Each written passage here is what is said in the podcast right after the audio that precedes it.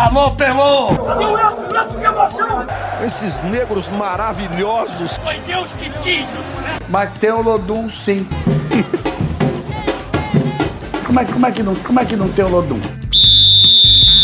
Segue o Baba. Fala pessoal, segue o Baba 76 no ar. Eu sou o Juan Melo, estou mais uma vez com Pedro Tomé e Rafael Santana para falar de Bahia e de Vitória. Estou aqui na, nos estúdios Juans, mais conhecidos como Minha Casa. Pedro e Rafa estão na, em, em, nos estúdios da TV Bahia, em, tra, em um trabalho em loco. E hoje o assunto é o tricolor, que perdeu para o esporte na última quinta-feira, e o impacto dessa derrota em um jogo crucial na zona contra a zona de rebaixamento. Já o Vitória, que perdeu, empatou né, dentro de casa com o Botafogo da Paraíba no tempo normal, perdeu na disputa dos pênaltis, acabou eliminado de forma melancólica na pré-copa do Nordeste. Também o impacto desse jogo, não só da temporada 2022, mas também até na temporada 2021, na luta contra o rebaixamento na Série B. Rafa, tudo bom com você? O que é que você tem a destacar desses dois times? Fala, Juan, Pedro, galera que está ouvindo o Segue o Baba. É mais um, mais um episódio que a gente começa para baixo, né? É impressionante, né? Se a gente for fazer a conta, a gente esteve aqui mais para falar, trazer destaques negativos do que positivos, né? Assim, desse Bahia, é, é, essa preocupação tem entrado na zona numa rodada péssima, todo mundo venceu, impressionante, impressionante tudo que a, a, o pão caiu com o lado da manteiga virado para baixo, né? E não valeu a regra dos cinco segundos. A gente não conseguiu pegar, resgatar antes para conseguir comer ainda. É, e aí é preocupante porque o Bahia fez um jogo muito ruim, o pior sob o comando de Guto Ferreira. Vitória, é, eu, eu queria dizer que era inacreditável, mas não é. O Vitória ficar fora da Copa do Nordeste do, do próximo ano é, é, é muito complicado, mas é um cenário que vem se desenhando há pelo menos três temporadas, né? Um pouquinho, o recorte é um pouquinho maior, mas nesse cenário assim caótico são três temporadas muito difíceis para a Vitória. Pois, pois é, nada é tão ruim que não possa piorar. É isso mesmo, Pedro? Tudo bom com você? Tudo certo, Juan. Agradecer ao pessoal que está nos ouvindo, como sempre. É, é, acho que passa muito pelo que Rafa falou aí o fato da gente chegar mais vezes aqui fazendo um programa para baixo do que um programa animado explica a Bahia e Vitória estarem onde estão, mesmo estando, estando em boa fase. Bahia perdeu três dos últimos dez jogos, só três dos últimos dez. O Vitória perdeu um dos últimos dez e os dois estão vivendo dramas. Porque fizeram temporadas, não só temporadas, planejamentos e execuções mal feitas, temporadas ruins, irregulares, e está dando resultado agora no que está acontecendo, né? É, o Vitória não, não, é novidade nenhuma, né? O que aconteceu ontem no Barradão. É o tipo de jogo que o Vitória, o torcedor do Vitória sabe que ele fica tenso o tempo todo com 2 a 0 mesmo ganhando, mesmo jogando bem. Quantas vezes isso aconteceu já? Não à toa o jogo contra o Cruzeiro, o Vitória estava dando 3 a 0 30 minutos no segundo tempo, o torcedor do Vitória ainda estava preocupado. O Vitória tem esse histórico, tem esse costume. Baixou demais a guarda. E o Bahia jogou com a cara do Bahia dos últimos tempos né? Um jogo de time apático, um time sem muita vibração, sem muita animação. E você não consegue explicar o porquê disso, né? Que não dá para entender, não dá para explicar. Aliás, dá para explicar, não dá para entender. Explicar porque é isso aí, o Bahia é apático, não vibra, não briga, não luta. O próprio presidente já falou sobre isso, do, desse, dessa cultura de acomodação.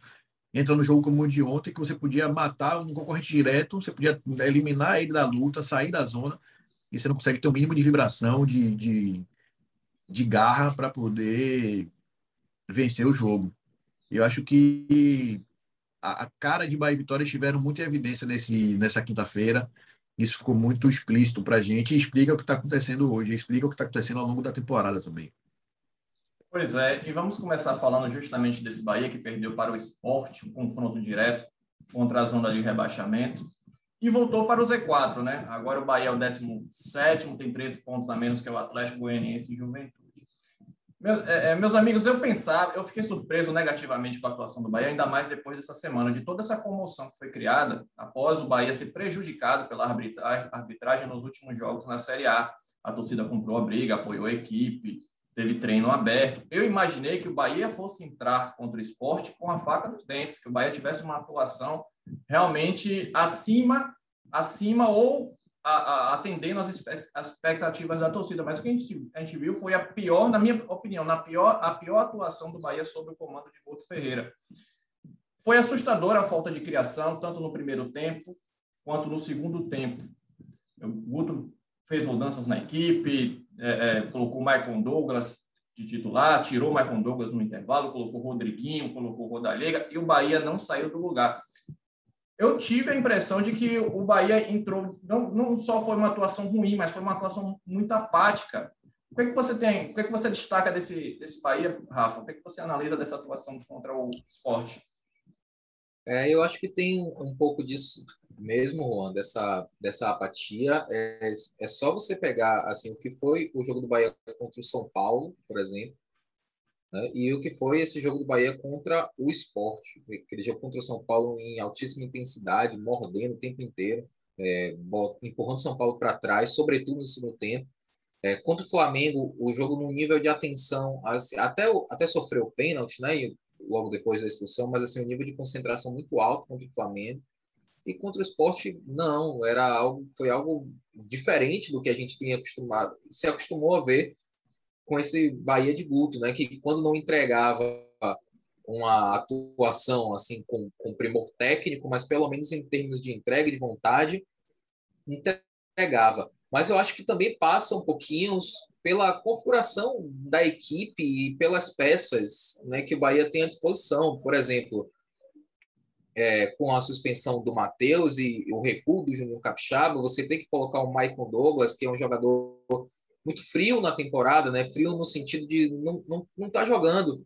Né? O próprio Guto falou que chegou a determinado momento do, do, do, do jogo, ele cansou no primeiro tempo e não conseguia mais fazer o bate-volta. Né? Então, assim, no primeiro tempo, é, quando eu olhava para a formação ofensiva do Bahia, eu não conseguia enxergar.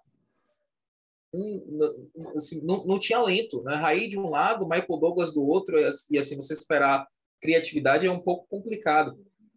É, o Raí é um jogador que se destaca muito é, justamente pelo esse, esse, aspecto que eu acabei de falar do Michael Douglas, né? esse bate e volta. É um cara muito intenso, que se entrega muito taticamente, mas não é ele não é referenciado por suas virtudes técnicas. Então, em termos de criatividade, eu acho que é, o Bahia pecou e aí a gente acaba voltando para aquela questão da construção do elenco. Né? É culpa do Guto ou é culpa da diretoria? A gente bate nessa tecla aqui assim a temporada inteira, inteira. Mas quando você olha para o elenco do Bahia, faltam peças. Né? É um elenco mal montado, é um elenco desequilibrado. E aí, quando você perde uma peça, você não consegue fazer reposição, até porque o Rossi também estava suspenso. Né? Então, quando sai o Juninho Capixaba da linha ofensiva, né, onde ele tem se destacado mais, você tem como opção o Michael Douglas, né, porque você já não tem mais o Oscar Ruiz, você né, não pode contar com o Isnaldo, ou seja, são opções, são na verdade faltam opções, né? E aí a gente acaba sempre caindo na questão da, da diretoria. Quando o Guto resolve tirar o Daniel, e a justificativa é a questão da imposição física, né? porque o, o esporte de fato tem jogadores muito físicos no, no meio-campo. Quem é que ele tem? Ele tem o Rodriguinho, que assim vive uma fase assim, desde que começou o Campeonato Brasileiro, praticamente. Então, é, é e o, o Índio Ramírez não conseguiu é, voltar naquela forma técnica, muito por conta da forma física é, é complicado e eu acho que é, é, é, mas é impossível você descolar essa avaliação, a avaliação jogo de ontem, da avaliação da, do planejamento da, da diretoria do Bahia. Pedro, eu também queria que você falasse sobre essas mudanças do Bahia, mas também acrescentando realmente a, a, a situação do, as escolhas do próprio Guto, mesmo com, essa, com esse elenco curto, esse elenco com opções abaixo, o Guto teve, tomou decisões, no mínimo, esquisitas no jogo, né? Porque você, ele escolheu o Michael Douglas, Michael Douglas tinha um jogo com ele na temporada, nenhum começando de titular. Quem vinha jogando com frequência era o Ronaldo, que só entrou no segundo tempo, depois do Rodalega. E aí, quando ele tira, Rafa falou sobre a, a escolha de tirar o Daniel para a entrada do Rodriguinho, Daniel é o principal jogador na circulação de bola do Bahia. Com a saída do Daniel, acho que o Bahia perdeu muito circulação de bola na partida e não conseguiu mais trabalhar no campo de, de, de, ataque. Isso com o esporte, principalmente quando o esporte abriu o placar, porque quando o esporte abriu o placar, recuou toda a equipe. O esporte foi todo, é, baixou as linhas, recuou toda a equipe. O Bahia teve que trabalhar no campo de ataque. Eu achei que o Bahia muito perdido, dependendo do Rodriguinho. Mugni numa, numa noite muito ruim. E o Patrick de Luca, de repente, com o esporte atacando pouco, talvez fosse desnecessário, principalmente a partir do momento que o Bahia sofreu o primeiro gol. Então, também não foram escolhas muito ruins de Guto nessa partida. Acho que ele tomou algumas decisões é, equivocadas, tanto na escalação quanto na, nos acertos, nos, nos, ajustes durante o jogo? O que você pode analisar? É, é, sempre difícil a gente dizer, cravar que o treinador errou, principalmente na primeira escolha, quando ele escolhe Michael Douglas e não coloca Ronaldo. É, o Guto acompanha dia a dia dos jogadores, treinamento, desempenho, enfim, capacidade física, capacidade técnica. Quando ele faz uma escolha, eu daqui, vendo a distância, eu não consigo dizer que o Guto tomou a decisão, a pior decisão. Talvez tenha sido a melhor decisão baseada nos critérios de quem está no dia a dia. Mas é no mínimo estranho quando você fala, mano, de alguma vez só como é com o Douglas. Ronaldo vinha tendo mais opções. Não sei se ele enxerga Ronaldo com incapacidade de jogar no 40 minutos, 45 minutos, não, não, não tem muita justificativa. É difícil você. Eu entendo que o Guto deve ter critérios para isso, mas é difícil você defender quando você olha os números e as entregas ao longo da temporada. O Ronaldo não, tem, fez um grande jogo, mas ele tem sido mais intenso, tem sido mais útil do que o Michael Douglas se mostrou. Isso é um fato. Mais do que isso, é, é eu não queria deixar passar, Juan, além das escolhas erradas. Deixa eu, perdão, deixa eu só voltar. Eu acho que o principal erro dele também foi quando ele tirou. Quando ele tira Daniel e coloca Rodriguinho, com a justificativa de intensidade e imposição física. Então não era Rodriguinho o substituto. Eu acho que o, grande erro de Guto é esse. Quando você coloca o Rodriguinho, que a gente já falou aqui, quantas vezes o Rodriguinho oscila durante o tempo todo, e o Rodriguinho é muito. Acho que é a cara desse Bahia, que a gente tanto critica, que, que falta intensidade, que falta, às vezes, interesse pelo jogo, é o Rodriguinho é a personificação disso. É um jogador, é o elenco do Bahia, em algum, algum momento você olha e fala, esse elenco vai dar mais, esse elenco não é para estar aqui, mas ele não consegue ir pelo comportamento, pela entrega, por tudo. Acho que o Rodriguinho é muito isso é o cara que tecnicamente você olha, é o cara que tecnicamente melhor desse time, de fato.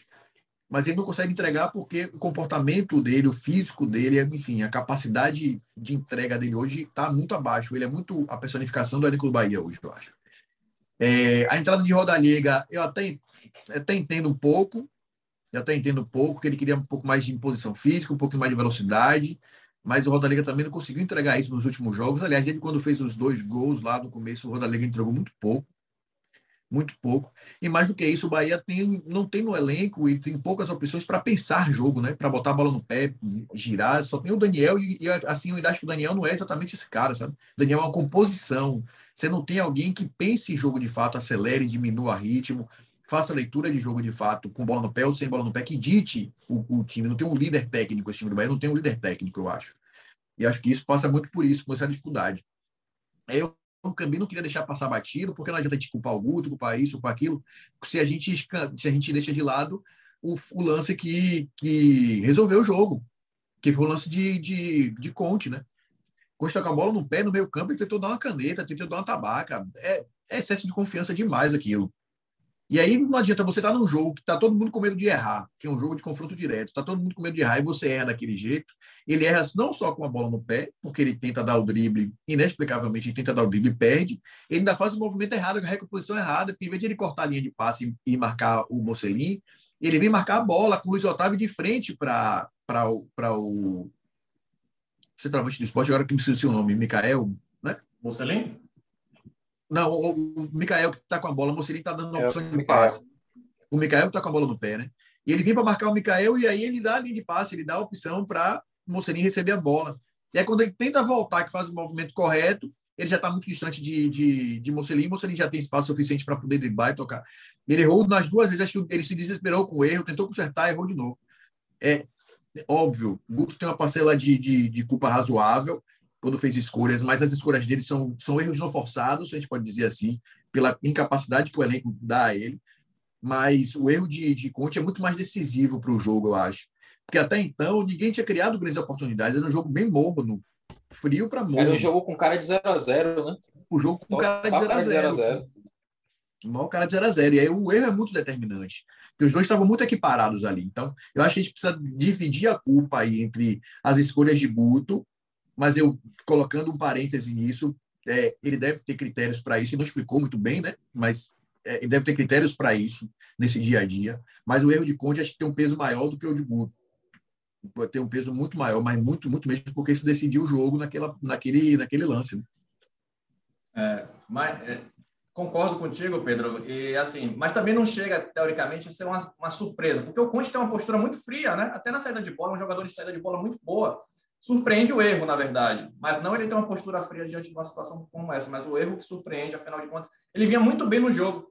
E quando o Rafa fala que era um jogo de, com cara de 0 a 0 o esporte também não fazia absolutamente nada no jogo, jogava dentro de casa, a torcida tentava empurrar.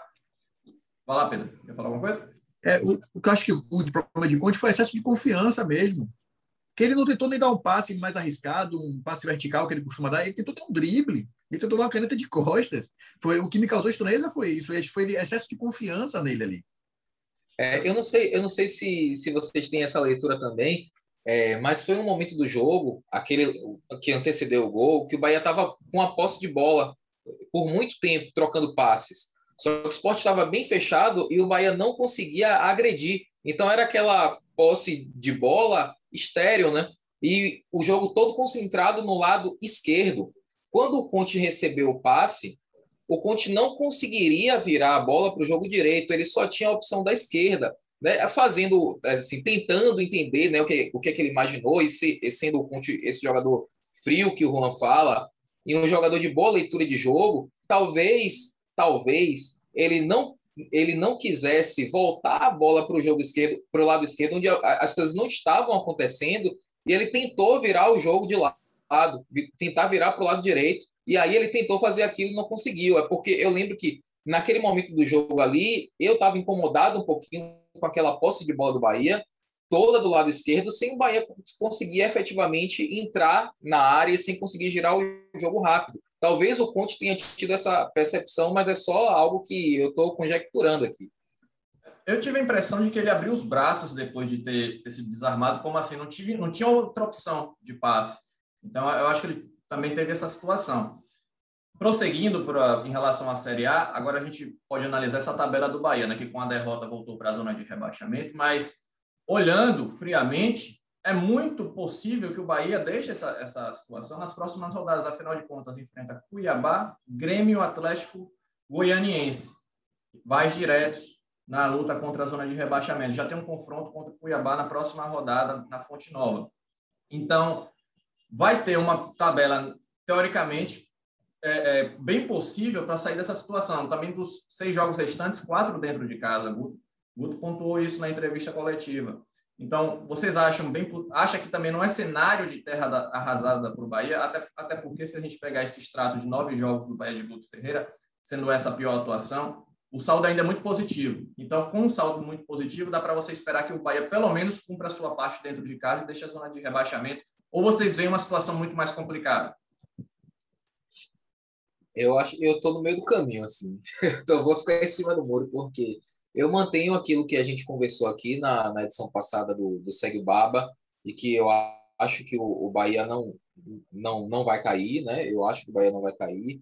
É, eu acho que a, a, a própria as atuações do Bahia e a imposição do Bahia dentro de casa são fatores né, que, que favorecem esse time de, esse time de Guto Ferreira. Porém, tem um, um, fator aqui que a gente também conversou na semana passada e que eu estava até conversando com o Tomé antes da gente entrar, é que a gente não sabe qual é o, teto do fôlego da, do, do, do, do, novo treinador, sabe? Aquela coisa do elenco que se sente motivado com a chegada de um novo treinador. Isso eventualmente acaba. Né? E aí o, o meu medo é que esteja chegando nesse lugar. Tomara que não. Né? Então, eu, e é algo que a gente também só vai conseguir saber mais para frente, né? E aí mais para frente só tem mais seis jogos. Então, a gente chegou no momento decisivo do, do, campeonato, é o momento em que o Bahia também se colocou. Vai lá, Juan. Não, é só para dar até um dado para análise de vocês dois, né? Porque a nota, a, a, pontuação de corte tende a ser muito alta nessa temporada, né? Porque se você pegar o Atlético Goianiense, que é o primeiro clube fora da zona de rebaixamento, ele já está com 39 pontos.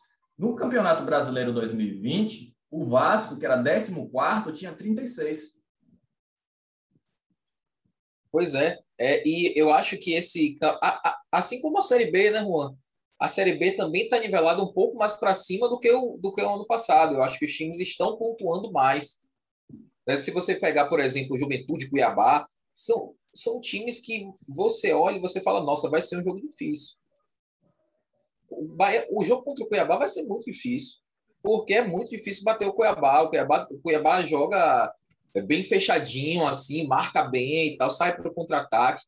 É, quem diria, né? É, é, é quem diria, o, o, o vai fazer falta, né? Não sei se o Cuiabá pretende pagar, ou, enfim, né, para o Bahia, para o Cleison jogar, não sei se existe essa multa, não sei, é, mas vai fazer falta. De qualquer forma, eu, eu fico nesse. Vou ficar em cima do muro, vou ficar assim, entre um lado e outro, porque eu, eu realmente não, não sei. Acho acho que o Bahia não vai ser rebaixado, principalmente se é, mantiver aquele ritmo que jogou contra o São Paulo. O, o ritmo para o Bahia jogar dentro de casa é o ritmo do jogo contra o São Paulo. Fez um bom jogo contra o Palmeiras também, contra a Chape, mas aquele ritmo do São Paulo, eu acho que se o Bahia mantiver dentro de casa, não é rebaixado.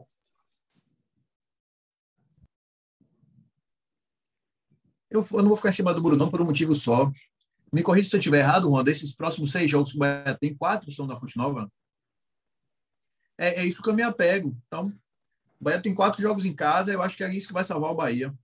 Apesar de que, não só por isso, que eu acho que, é, de novo, esse time do Bahia parece que tem muito mais a dar. Fala, Juan.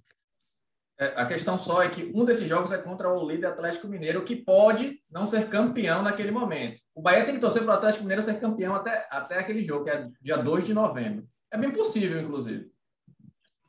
É, é bem possível que o Atlético está com o pé nas costas. Mas, eu, mas ainda assim, mesmo que você perca esse jogo contra o Atlético, nas três jogos em casa são mais nove pontos, é o suficiente. 45 não cai. Por mais que o corte seja alto, 45, se você cair 45, é tragédia. Seria um, um, um aproveitamento gigante. Até porque se a gente for tirar por aproveitamento, o Bahia tem 37% de aproveitamento, faria, sei lá, mais 8, 10 pontos. Dá para salvar, né? Vai ser alto o corte, mas acho que vai ser. Eu acho que esses jogos em casa é que vão salvar o Bahia. Concordo com o Rafa quando fala que, que talvez o fôlego tenha aquela coisa do vamos lá, vamos lá, vamos lá do Guto, talvez tenha acabado. Mas ainda assim, eu acho que o Bahia tem um elenco melhor do que boa parte desses elencos do grupo que está ali embaixo. Apesar de que o Bahia tem 33 jogos, está junto com boa parte da turma ali, que também tem 32, né? Junto com o pessoal que está ali. Quem está na briga com ele também tem 32, não, não tem um jogo a mais ele não tem jogo a menos, não tem como descontar. Mas eu estou confiando nas atuações do Bahia para garantir que ele não vai cair. Eu tenho, tenho muita muita convicção assim de que não cai, muito por esses números. O que o Bahia vai muito bem, mesmo jogando com o Guto. E a torcida entrou numa sinergia boa, quer dizer, não rolou sinergia porque a, o time não respondeu, né? Mas a, a, a, a torcida está muito está apoiando muito o Bahia. Então, quando rola essa, esse apoio dentro da Fonte Nova, geralmente o Bahia vai muito bem, vou pelo histórico. Estou cravando que não, mas tecnicamente o Bahia precisa ser repensado, de fato. Esses últimos jogos aí é de análise para ver quem é que fica, mas talvez Belitani tenha que passar de novo pela maior reformulação da história da, da, da administração dele.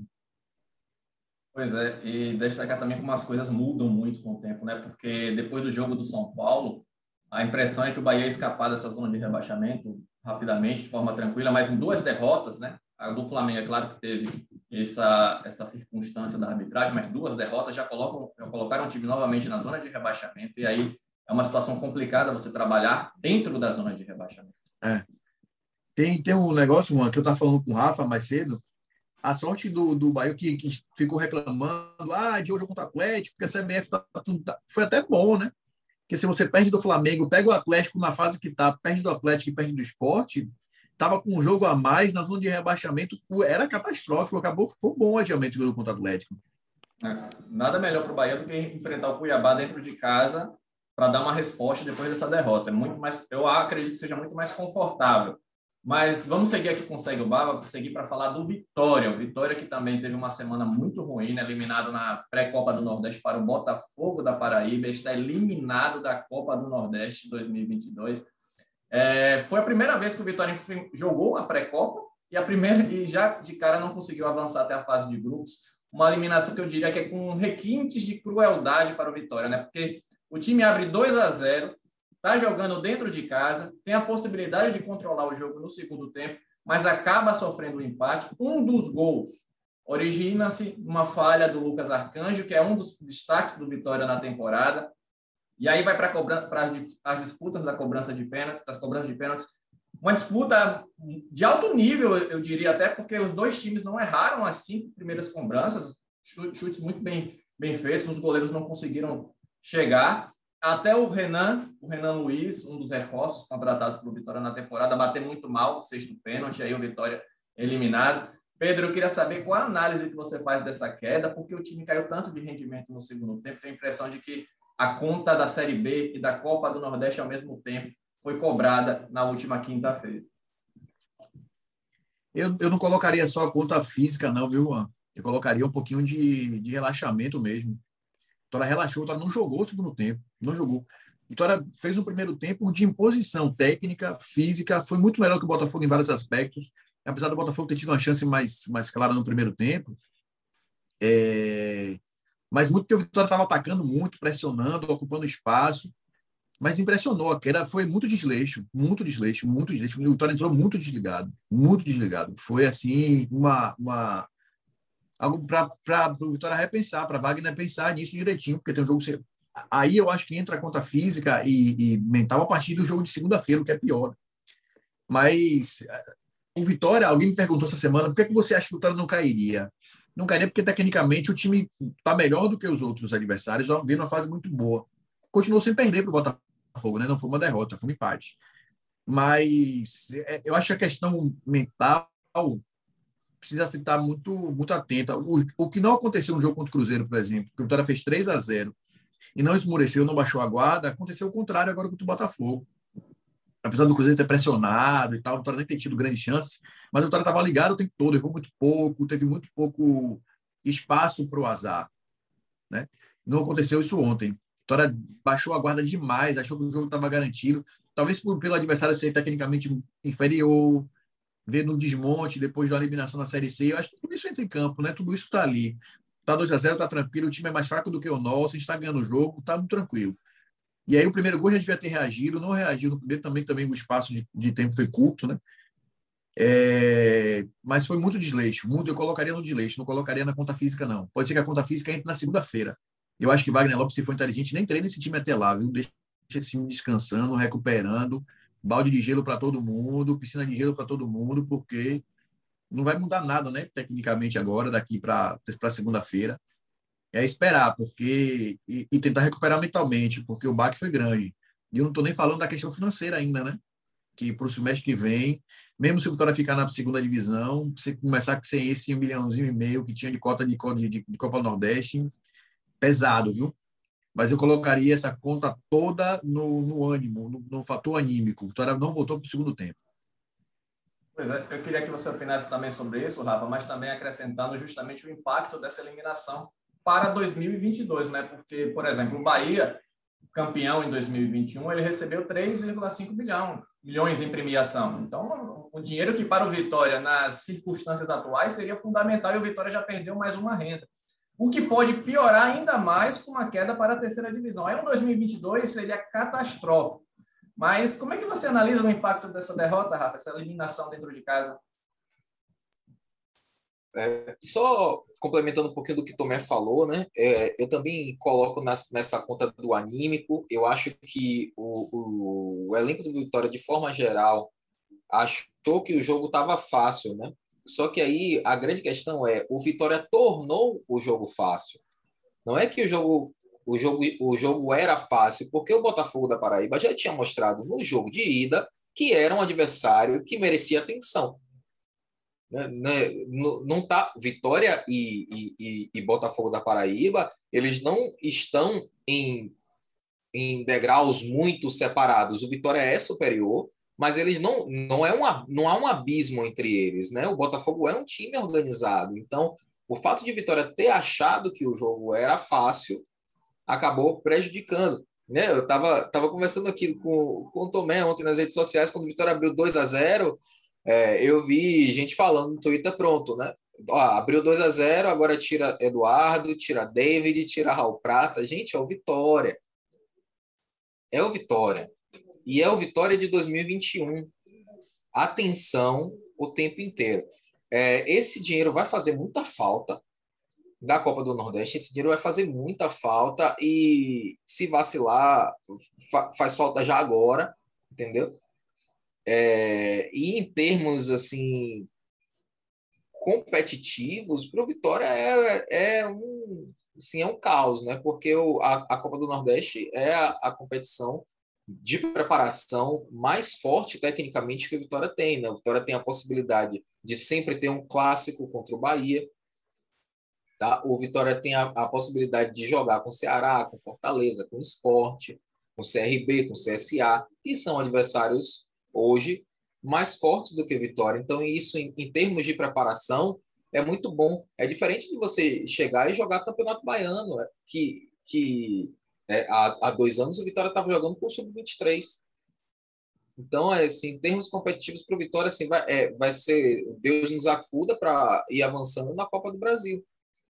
E, inclusive, fazendo dinheiro na Copa do Brasil. Né? Assim, o Vitória é, é terrível. Pronto. Clássico Bavi. A gente corre um risco enorme de não ter um clássico Bavi fora do Campeonato Baiano, que o Bahia não joga com o time principal. Então, assim, ah, tem um clássico? Tem, mas não é aquele clássico, é diferente. Não é a mesma coisa. Não é a mesma coisa. E aí a gente só tem hoje a possibilidade de clássico, ou num eventual sorteio, chaveamento da Copa do Brasil, ou se os dois times jogarem a Série B, porque hoje é difícil também. É muito mais improvável, porque eu acho muito mais plausível que o Bahia permaneça na Série A do que desça para a Série B. E em termos de porcentagem, o Vitória tem mais risco de cair para a Série C do que de permanecer na Série B. A gente não teria um clássico Bavi de fora do Campeonato Baiano, né? daquela magnitude que a gente se acostumou a ver. É, vai ser muito, muito difícil para o Vitória.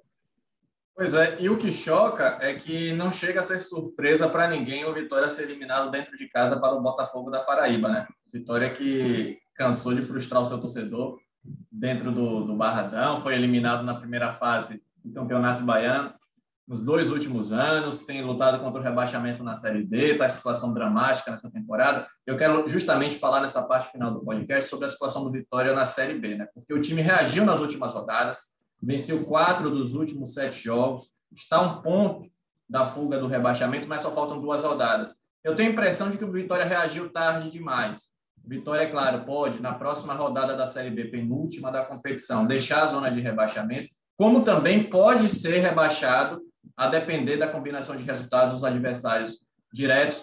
Eu vejo hoje a situação da zona de rebaixamento com duas, uma vaga para, na verdade, com três equipes lutando por, para, por duas, para não, não, não chegar à, à zona de rebaixamento em duas vagas. Por exemplo, Vitória, Londrina e, e Remo. Para mim, esses três equipes lutam nessa, nessa, nessa fase final da Série B para não ser rebaixados. Apenas duas escapam, na minha opinião, porque o Brasil de Pelotas está matematicamente rebaixado e o Confiança está numa situação muito delicada, está a cinco pontos da fuga do rebaixamento. Então, eu estou colocando Confiança já como é, virtualmente rebaixado. Então, nesse caso, Vitória, Londrina e Remo disputariam para não serem os outros dois que deverão ser rebaixados na Série B. Lembrando que a Ponte Preta também corre risco, corre riscos, mas a Ponte tem, tem uma, situação, uma pontuação muito mais confortável, tem 43 pontos, três a mais do que o, o Londrina e o Vitória, por exemplo.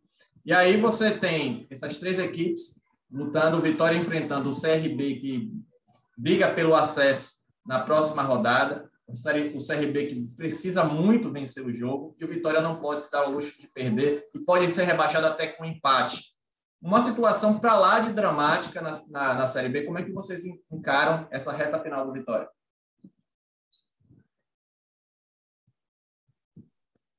Dramático. Não tem muito o que fazer, não. O jogo do Vitória começa hoje, né? com os dois jogos com Londrina, do Remo com o Vasco, Londrina com Vila Nova. O jogo de Vitória começa hoje. Me preocupa, Romulo, apesar de não ter visto, ter só lido é, o jogo Sampaio Corrêa e, e, Cruzeiro ontem, que não teve chute a gol no segundo tempo, os dois times ficaram na camaradagem. É, esse clima de tá tudo bem para todo mundo, o que acontecer aqui aconteceu, não vai dar em nada, você não vai ter nenhuma punição por quem abre mão, por quem abre mão de estar tá disputando esportivamente o jogo de fato. Me preocupa um pouco porque tem muita gente que já não quer mais nada nesse campeonato, né? Por exemplo, hoje, que dos, dos times que entram em campo, só Remo e Londrina estão preocupados com o resultado. Essa, vamos abrir aspas aí, crise ética me deixa meio apreensivo, vamos dizer assim. Mas o Vitória se colocou nessa situação, né? Não foi porque. Fale, mano. Só acrescentando sobre a crise ética, destacar que o Brusque recuperou três pontos. É isso, eu, eu ia chegar ali. É, o Vitória se colocou nessa situação de precisar de, de resultados e mais do que isso, de estar tá passando pelo que passou, né? É, só abrindo parênteses sobre essa questão do Brusque, é impensável. É, eu acho que a, a situação como um todo é tão bizarra e culminou na bizarrice do, do resultado. E na situação que se colocou ontem, você colocou Celcinho para assistir o julgamento, que durou não sei quantas horas, uma tortura praticamente. Quer dizer, ele já passou pelo fato, já passou pelo fato, já passou, não foi a primeira vez, não, Celcinho foi, foi alvo de, de, de, de, de injúria racial por mais de uma vez nesse campeonato, nesse ano. Ele passou pelo fato, ele ainda tem que assistir um julgamento interminável, muito bolodório, com muita conversa, e que o resultado final você simplesmente deixa para lá. Né? Você minimiza o fato. E não é um fato, é um crime, né? É um crime. Que é, acho que é o pior de tudo. É... E o Brusque saiu ileso disso tudo, né? Fez uma carta de, de apoio, de repúdio, de apoio ao, ao seu dirigente a gente não está tratando aqui de um torcedor que não foi identificado, não. Um dirigente do clube, uma pessoa que faz parte do clube, então o clube tinha que passar por punição. Eu não estou nem entrando na esfera esportiva aqui, falando, levando em consideração a vitória ou não. É, Para mim, o melhor dos, do, dos formatos, o melhor dos finais, seria o Brusco ser rebaixado, perder todo mundo desses times que estão aí agora na luta, todo mundo ganhar, o Brusco perder os dois jogos e ser rebaixado. Para ele ser para ele pagar em campo, ele deveria ter feito moralmente e juridicamente deveria ter sido feito, de fato é, impensável, imaginável, ainda mais faltando dois dias, né? Como ontem faltavam dois dias para o dia da consciência negra, o dia que a gente está repensando. É, então, acho que, enfim, é para a gente refletir, para a gente pensar direitinho. E também para o Vitória pensar direitinho, tirando dessa parte mais.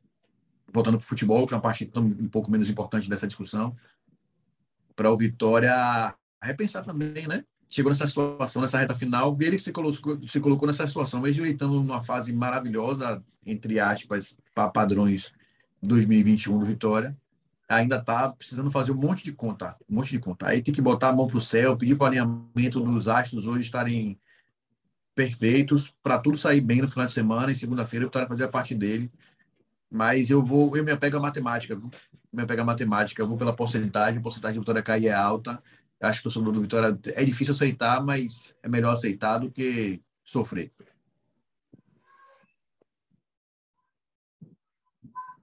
É, só para não deixar passar a questão do Brusque, né? Eu acho que a, o, STJ, o STJD tinha a, a, a, faca e o queijo na mão, né? Porque assim nunca foi tão fácil punir um, um, uma instituição por, por injúria racial como foi, né? Você tem, você tem o, o fato comprovado, você tem o, o a, a, pessoa identificada, você tem um réu confesso e você tem um clube com, soltando uma nota de apoio, é, endossando, a, a, endossando o crime, né? Então, isso nunca foi tão fácil punir. A punição já estava dada, Rafa. Era só você manter, era só não reverter nada, né? Ainda tem isso. É, era, era só manter. É, eu acho que assim, eu, eu, concordo totalmente com, com o Pedro. O Vitória se colocou nessa questão difícil e tem um exercício que a gente faz também aqui, que é, que é o seguinte, né? Que quando você tenta muito uma coisa, uma hora você consegue, né? O Vitória, para o Vitória jogar a Série B, o Vitória tentou por três vezes. Tentou em 2016, tentou em 2017, até que conseguiu em 2018. Né? E aí o Vitória está tentando jogar a Série C desde, 2000, desde 2019. Né? Tentou 2019, tentou 2020, está tentando agora. Então, gente, uma hora você consegue. Né? Eu, eu, o Vitória se colocou nessa, nessa condição. É, eu acho que o Juan foi perfeito quando ele falou que o Vitória reagiu tarde demais. Porque o Vitória reagiu quando faltava, quando tinha risco de 97% de rebaixamento. Né? Então, se o Vitória escapar hoje, seria um milagre. Né? Um, uma vez que você tinha 97% de. O Vitória chegou a estar a seis pontos do primeiro time fora da zona, isso com o campeonato já na reta final. Né? Hoje faltam dois jogos, acho que tinha. Ah, foram seis jogos, seis pontos quando faltavam cinco jogos, alguma coisa assim. Né? E aí o Vitória conseguiu é, é, é, recuperar um pouco, mas assim, tarde demais também, né? Porque uma derrota contra o CRB, por exemplo, coisa mais normal do mundo. Seria em qualquer outro cenário, porque o CRB tem um time melhor e luta pelo acesso. Então é, é, é muito complicado. Acho que o Vitória hoje precisa, é, além de, de fazer o seu, o Vitória assim, precisa desesperadamente. Sabe aquilo que aconteceu com, contra o Bahia? Que todos os adversários diretos venceram. O Vitória precisa do oposto. O Vitória precisa que todo mundo perca para chegar na última rodada em condições de escapar do, em condições factíveis de escapar do rebaixamento, porque aí vai pegar um Vila Nova em casa com um momento técnico mais ou menos favorável, a torcida a seu favor, não que isso represente muita coisa, né? Afinal, afinal de contas a gente conhece a história, mas pelo menos você chega na última rodada com, com vento a favor, né? Hoje a vida do Vitória começa a se definir porque os seus dois, é, é, outra vez o é, foi, foi a, a, leitura de Juan é correta, por mais que Brusque e Ponte Preta ainda corram riscos, mas são hoje é, é são três times para uma vaga.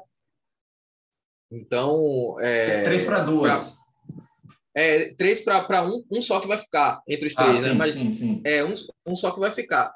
E esses times são Vitória, Londrina e Remo. Londrina e Remo jogam hoje. Vitória precisa acender uma vela, cruzar os dedos e torcer com todas as forças para que não chegue na última rodada em uma situação assim já praticamente irreversível ou praticamente não, né? ou irreversível, porque o Vitória pode terminar essa rodada na segunda-feira rebaixado para a Série C. Pois é, e só para dar os jogos para os os torcedores que estiverem acompanhando até aqui, o Remo enfrenta o Vasco fora de casa, o Vasco que não tem mais nenhuma pretensão na Série B, e o Londrina também joga fora de casa, mas é contra o Vila Nova, também não, não quer mais nada na, na Série B. Ou seja, desses três adversários, o jogo, o jogo mais difícil é o do Vitória, fora de casa também, contra o CRB. Então, é uma situação muito complicada. O nosso próximo Segue Baba pode já ter um Vitória rebaixado, ou quem sabe, né, contando com toda essa essa torcida, o Vitória consiga contar com uma série de bons resultados e acabe deixando a zona de rebaixamento para jogar dentro de casa contra o Vila Nova e, quem sabe, definir sua vida na Série B. Vamos encerrando aqui essa edição do Segue Baba. Rafa, Pedro, agradeço a vocês a participação e boa sorte para a Bahia e para a Vitória nessa reta final de competição, nessa reta final de temporada. Valeu, Juan, Tomé, galera que está ouvindo segue o Baba. Espero que a gente consiga fazer mais edições felizes até o final do ano e no próximo ano seja muito mais de muito mais edições para cima do que para baixo. Valeu, Juan, valeu, Rafa. Até sexta que vem. Deus abençoe Bahia e Vitória. Valeu, pessoal. Até mais. Forte abraço.